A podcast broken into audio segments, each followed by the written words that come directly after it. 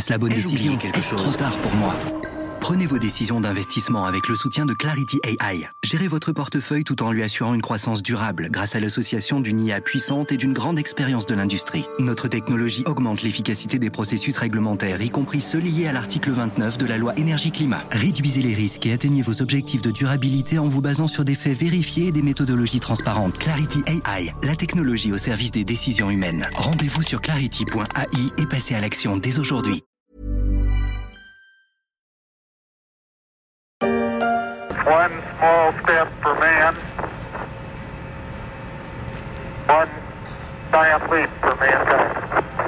Les premiers mots et premiers pas de l'homme sur la Lune que les astronautes Neil Armstrong et Buzz Aldrin ont filmés. Depuis ce jour de 1969, dans notre imaginaire collectif, la Lune est en noir et blanc et les conversations dans l'espace sont crachotantes. Les Américains dominent toujours le spatial et règnent sur le monde des images. Leur cinéma a diffusé une iconographie puissante qui fait qu'on relie tout ce qui touche aux étoiles au pays de l'oncle Sam. C'est un peu pareil pour ce qui touche à la défense. Rien qu'une recherche rapide sur Google sur films de guerre ramène des dizaines et des dizaines de longs métrages made in USA. La prochaine vague de la filmographie américaine pourrait réunir les deux, parce que la défense de demain va beaucoup se jouer dans l'espace. C'est pourquoi les États-Unis se sont dotés d'une nouvelle force, Space Force.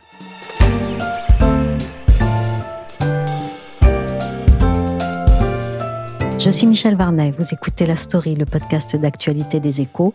Aujourd'hui, dans la série sur la course à l'armement, on va parler de la nouvelle division de l'armée créée par les États-Unis pour le champ de bataille du futur, le spatial. L'espace a beaucoup changé durant les dernières générations. Aujourd'hui, d'autres nations cherchent à détruire nos bases installées dans l'espace et veulent défier la suprématie américaine dans l'espace comme jamais auparavant. En ligne de mire, la Russie et la Chine. Pour Washington, ces deux pays investissent dans des systèmes qui pourraient menacer les satellites américains. Une archive de France 24 dans laquelle on entend le vice-président de Trump, Mike Pence. Elle date de 2018 et à nouvelle menace, les États-Unis avaient décidé alors de répondre par une nouvelle division armée appelée Space Force. Ces recrues ont reçu le petit nom de Guardians.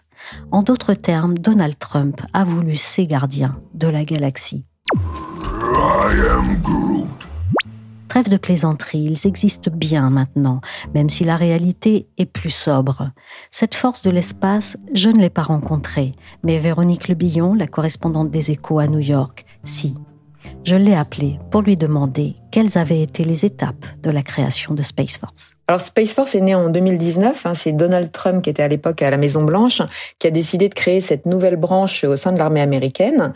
Alors en fait, il a créé deux choses. La première, c'était l'US Space Command, qui est le commandement opérationnel en fait pour tout ce qui se passe dans l'espace, hein, c'est-à-dire à plus de 100 km d'altitude. Il y avait jusque-là une dizaine de commandements dans l'armée américaine. Hein. C'est souvent des commandements géographiques pour mener les opérations, euh, voilà, dans tel ou tel endroit du monde. Il y en a un aussi sur les affaires euh, cyber. Et la deuxième chose qu'a lancé Donald Trump en 2019, c'est donc Space Force, qui est ce nouveau corps de l'armée, du Pentagone, donc, aux côtés des cinq qui existaient déjà, donc euh, l'US Army, euh, l'armée de terre, hein, l'équivalent, les Marines, euh, qui font souvent des opérations spéciales, la Navy, l'Air Force et les Coast Guards, donc les gardes-côtes. Et ce que dit Donald Trump euh, à l'époque, c'est que les adversaires des États-Unis menacent les orbites terrestres avec de nouvelles technologies qui ciblent les satellites américains. Or, ces satellites sont évidemment essentiels pour les États-Unis, hein, à la fois les satellites militaires ou de renseignement pour les opérations sur le champ de bataille ou pour surveiller, mais aussi, dit-il, pour notre mode de vie, puisqu'il pense notamment au GPS qui assure par exemple toutes les transactions et toutes les localisations euh, dans le monde. Quelle place occupent les États-Unis aujourd'hui dans la défense spatiale? Alors les États-Unis, ils sont réputés pour avoir le leadership spatial hein, dans le monde, mais ils le voient un peu s'effriter en fait à mesure que des grandes puissances comme la Russie ou plus récemment la Chine investissent l'espace ou l'utilisent avec des objectifs hostiles. Ce qui redoute de la part des Chinois et des Russes euh, en ce moment, par exemple, ce sont des cyberattaques, du brouillage d'informations ou au pire des lancements de missiles qu'il faudrait évidemment absolument contrer.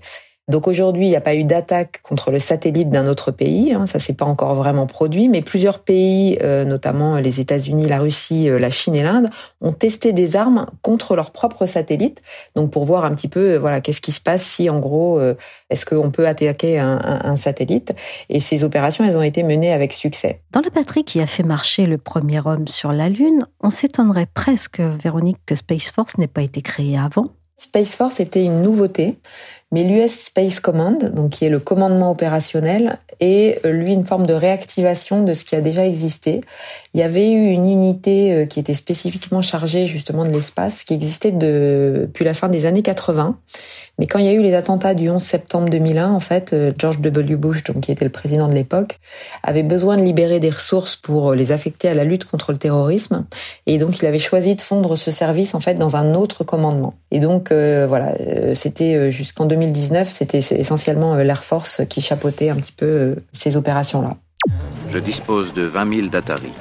Républicaine les crédits républicains n'ont pas cours ici, je veux du palpable. Il se trouve que je n'ai que ça, mais les Datari feront l'affaire.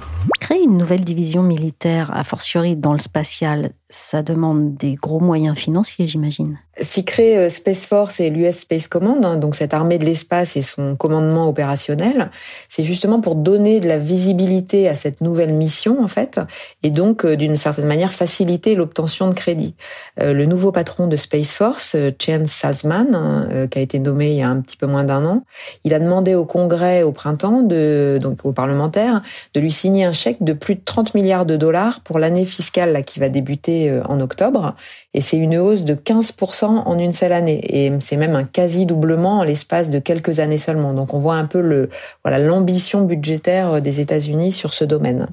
Et si les gradés de Space Force et du Pentagone demandent de l'argent, bah c'est euh, d'abord parce que l'infrastructure elle a vieilli, hein, parce qu'il faut renouveler euh, tous les matériels, euh, de surveillance, etc. Et puis euh, le secteur du spatial, il a aussi beaucoup évolué ces dernières années. Hein. C'est ce qu'on appelle le New Space, euh, donc euh, avec notamment beaucoup d'initiatives privées dans ce secteur.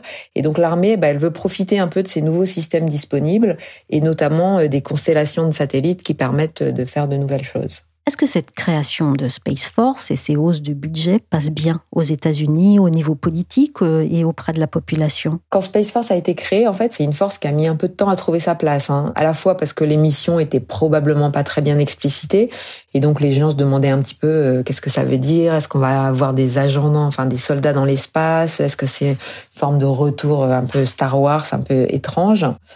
Et puis il faut dire que la Maison Blanche, elle a un peu entretenu une espèce de confusion euh, en mêlant des éléments de culture populaire américaine à la création de, de cette force.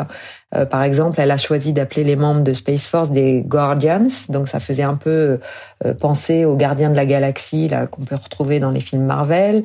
Le logo aussi, euh, certains trouvaient que ça ressemblait beaucoup au logo de Star Trek.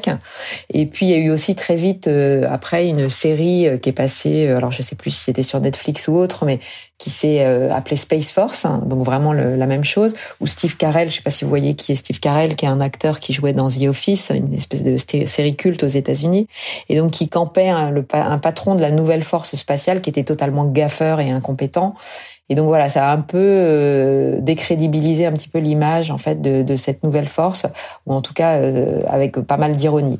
On a dit aussi que Donald Trump à l'époque voulait que sa femme Melania Trump, qui avait été mannequin, participe au design des uniformes.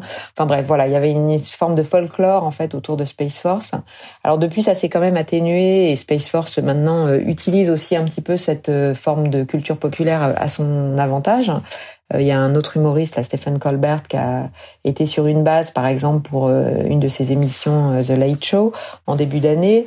Mais c'était aussi peut-être maintenant pour à la fois construire un peu une, une identité et puis attirer quand même des gens vers cette nouvelle force du Pentagone, quoi, parce que Space Force a quand même aussi besoin de recruter et besoin de se faire connaître un peu. J'aimerais entendre l'esprit de la Space Force à 3. 1, 2, 3, l'esprit de la Space Force, vous disposez d'un délai de 5 mois pour faire vos preuves ou POTUS fera installer une nouvelle équipe au commun. Alors justement, comment ça s'est passé, la constitution des équipes de Space Force? Alors ils sont vraiment pas partis de rien. Hein. Euh, ça n'a pas été euh, voilà euh, un jour où on dit on va créer une nouvelle force. Finalement, en fait, ils sont 14 000 aujourd'hui et l'essentiel de cette force, en fait, provient des personnels qui étaient déjà dans l'armée et essentiellement au sein de Air Force, de l'US Air Force, donc qui était la mission qui, enfin en tout cas la branche de l'armée qui s'occupait au préalable de ces missions-là. Et la base Shriver, d'ailleurs, dans le Colorado, elle c'était elle-même une base euh, Air Force, en fait, euh, avant. Il n'y a pas eu de création de nouvelles bases pour l'instant. Ils sont déjà euh, je dirais peut-être pas en complète rythme de croisière, mais enfin ils ont quand même fait l'essentiel des recrutements ou plus exactement des transferts en fait de personnel, voilà, d'une branche à l'autre. Donc l'essentiel est fait maintenant, ouais. Vous pouvez voir ici l'étoile de la mort en orbite autour de la lune forestière d'Endor.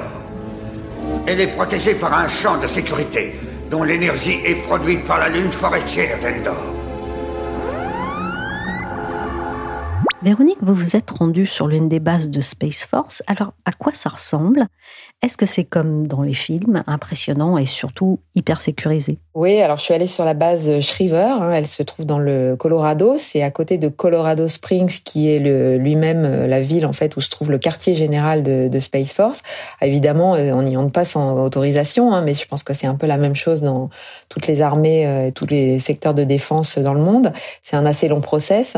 Et évidemment, sur place, on n'a pas non plus le droit de tout faire. Hein. Donc, euh, par exemple, faut évidemment aller dans les services sans smartphone, sans montre connectée, etc. Euh, si on veut prendre des photos, c'est uniquement avec un appareil distinct, hein, sans réseau internet. Et puis, les militaires évitent évidemment aussi les, les discussions sensibles. Hein. Je me souviens quand j'y étais, là, j'étais dans une division et il y avait un espèce de gyrophare rouge qui tournait au-dessus de ma tête. et c'était voilà, c'était pour signaler en fait aux militaires qui étaient présents dans, dans les bureaux qu'il y avait des personnes non habilité défense euh, dans l'espace et que donc du coup il fallait évidemment euh, avoir des, des conversations euh, un peu banales. Et qu'est-ce qu'on y fait depuis ce site de Shriver? Dans cet endroit, en fait, les États-Unis veillent essentiellement au bon fonctionnement et à l'intégrité de leurs satellites, ce qui va leur permettre ensuite d'obtenir donc euh, du renseignement pour les affaires militaires, entre autres, mais comme je disais aussi, d'assurer que, que tous les systèmes qui fonctionnent avec les satellites marchent correctement. Hein. Euh, donc, ce que fait par exemple la base de Shriver, c'est de s'assurer que voilà tout marche bien entre les satellites dans l'espace et les antennes de réception qui se trouvent un peu partout dans le monde. Il y a une vingtaine d'antennes de réception dans le monde, euh, y compris dans des petites îles dans l'océan l'océan Indien, etc., ou dans le Grand Nord, pour couvrir un petit peu justement tout l'espace géographique de la Terre et pour euh, avoir tout le temps euh, de la liaison avec les satellites. Et donc cette base, elle se prépare aussi à des opérations spéciales, comme par exemple euh, déployer des systèmes de communication mobile en cas d'attaque justement sur les sites existants là où il y a les antennes. Et donc voilà, c'est aussi un, petit site d'entraînement. Et puis donc cette base, elle gère également tout le système de géolocalisation GPS où là, euh, vraiment, l'essentiel euh, n'est pas en fait militaire, hein, puisque la plupart des clients du, GPS euh, sont des civils. Hein, ça peut aller de services météo à des services voilà, de mapping, enfin de, de, cartographie, etc., ou de transactions bancaires, comme je le disais. Et donc, euh, en permanence, en fait, les petites équipes dans les bureaux ou dans les bâtiments de, de la base Shriver, bah, ils vérifient en fait que tout fonctionne bien, ils trouvent des solutions en cas de panne, etc. C'est un peu ce qu'on peut voir en fait. Euh, faire une analogie avec le réseau électrique, hein, par exemple, quand il y a une avarie sur une ligne, voilà, bah, c'est un poste de commande qui va mobiliser un petit peu les redondances pour que, au final, tout ça soit invisible pour l'utilisateur. Je suis pas qu'un chauffeur. Je suis aussi un pilote. Ça faisait longtemps que j'attendais une occasion comme celle-là. Qu'est-ce que t'en dis? En réalité, se préparer à la guerre spatiale, ça fait appel à quel type de profil?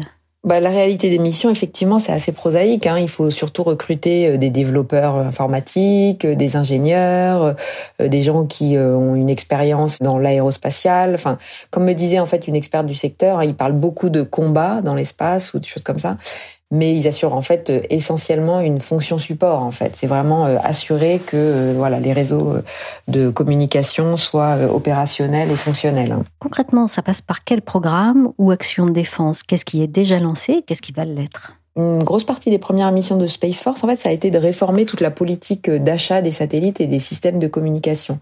Là aussi, ça peut paraître assez prosaïque, hein, mais tout ça a été jugé euh, assez lent, assez administratif, etc. Et donc, euh, voilà, ils ont voulu remettre un peu d'efficacité dans les processus pour, euh, voilà, savoir qu'est-ce qu'on commande, comment on le fait, avec quel rythme, etc. Et puis, les généraux de Space Force, en fait, ils veulent aussi profiter, comme je disais, de la vigueur un peu du secteur privé, avec quand même une base industrielle aujourd'hui qui est assez forte qui est assez innovante aux États-Unis. Et donc, euh, par exemple, un des programmes en cours, eh ben, c'est le lancement depuis euh, une autre base, anciennement Air Force, mais qui est maintenant Space Force, en Californie. C'est la base de Vandenberg. C'est le lancement des premiers satellites pour une future constellation, en fait, qui doit renforcer, par exemple, la défense antimissile.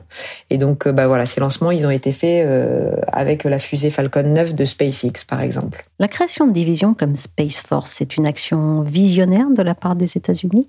Bah, visiblement, euh, pas mal d'armées, en tout cas, euh, ont fait un peu la même analyse. Hein, euh, et de fait, voilà, le, monde évolue au même pas. Et donc, l'administration américaine, elle a été en 2019, voilà, une des plus vocales sur le sujet. Mais visiblement, la France a elle aussi créé son commandement de l'espace en 2019, donc à peu près au, au, même moment que les États-Unis. Donc plusieurs armées, en fait, se sont dit la même chose que Washington. Ouais. L'idée, c'est de garder le leadership, en fait. Hein. c'est d'essayer de continuer à garder de l'avance sur euh, des pays euh, qualifiés euh, d'ennemis. Visiblement, c'est encore un peu tôt pour dire, voilà, est-ce qu'ils ont vraiment réussi ce qu'ils voulaient faire, etc. Parce que ça a moins de quatre ans. Hein. et forcément, c'est un peu des temps longs. Mais en tout cas, ils se mettent effectivement en ordre de bataille pour le faire. Et visiblement, il y a quand même un consensus politique assez fort pour leur octroyer les, crédits dont ils ont besoin et, et qui demandent en tout cas pour ces prochaines années. Ouais. On ne se rend pas compte, mais au-dessus de nos têtes, les satellites russes et américains se livrent une véritable guerre secrète. Oui, ils surveillent chaque centimètre carré du conflit ukrainien, notamment. Depuis le début de l'année, la Russie a mis en orbite 14 satellites, dont 12 liés à des activités militaires. Ils flottent entre 300 et 2000 km d'altitude et certains ont pour mission d'espionner d'autres satellites. La défense spatiale est en train de vivre une accélération avec la guerre en Ukraine? Oui, c'est effectivement un des arguments qui est utilisé par l'armée américaine aujourd'hui. Hein. D'abord parce qu'on a vu l'importance cruciale des, satellites sur la surveillance. On se souvient que les États-Unis avaient documenté euh, très tôt les préparatifs de Moscou grâce aux satellites.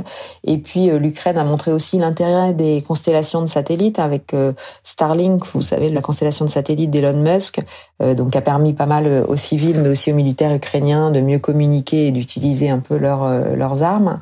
Et donc ces constellations, voilà, elles sont en plus par nature résilientes puisqu'on peut les remplacer vite et à peu de frais. Et donc euh, il sert pas à grand chose de détruire euh, quelques satellites sur une constellation parce qu'ils pourront être remplacés. Et donc euh, voilà, c'est vrai que l'Ukraine du coup a donné un peu un exemple de euh, l'intérêt de cette défense spatiale. Cette militarisation de l'espace dans laquelle beaucoup de pays sont donc engagés, Véronique, est-ce que c'est aujourd'hui un fait accompli qui ne rencontre aucun obstacle en termes de droit international? Alors si, ce sera évidemment une des grandes questions, hein, parce que le droit international sur l'espace, aujourd'hui, il n'est pas très étoffé. Euh, il y a essentiellement un traité de 1967, traité international, hein, qui interdit de mettre euh, des armes de destruction massive dans l'espace. Mais euh, voilà, le reste est autorisé et les définitions sont d'une manière générale assez floues. Alors je crois qu'il y a aussi aujourd'hui en, cours quelques débats à l'ONU euh, qui sont portés d'un côté par les Russes et les Chinois, et puis de l'autre côté par euh, les Occidentaux. Mais euh, d'après des experts militaires avec qui j'ai parlé, c'est pas des discussions qui ont des chances d'aboutir très rapidement. Donc les États-Unis, ce qu'ils veulent, en fait, c'est un peu comme dans la dissuasion nucléaire, c'est travailler d'une certaine manière sur la dissuasion spatiale, hein, c'est-à-dire se préparer au conflit pour éviter de se retrouver un jour dans une situation en tout cas euh, dangereuse. Et donc, euh, bah, Space Force demande par exemple à pouvoir développer des outils de détection euh, de cibles mobiles au sol par des satellites, alors que visiblement c'était une surveillance qui s'effectuait jusqu'ici plutôt par des avions, par des drones. Et puis il y a des réflexions aussi pour avoir des outils qui permettraient d'endommager des systèmes ennemis. Donc c'est pas forcément pour les utiliser, mais c'est en tout cas pour montrer qu'on sera prêt, qu'il faut pas le faire, quoi. Voilà. Merci à Véronique Lebillon, correspondante des Échos à New York. La story s'est terminée pour aujourd'hui. Cet épisode a été réalisé par Willy Gann. Vous pouvez nous écouter sur toutes les plateformes de podcast et de streaming comme Apple Podcasts, Spotify, Google Podcasts, Castbox ou Deezer. Abonnez-vous pour nous suivre. On se donne rendez-vous demain pour un nouvel épisode sur la course à l'armement, une série que vous pouvez également retrouver dans les Échos.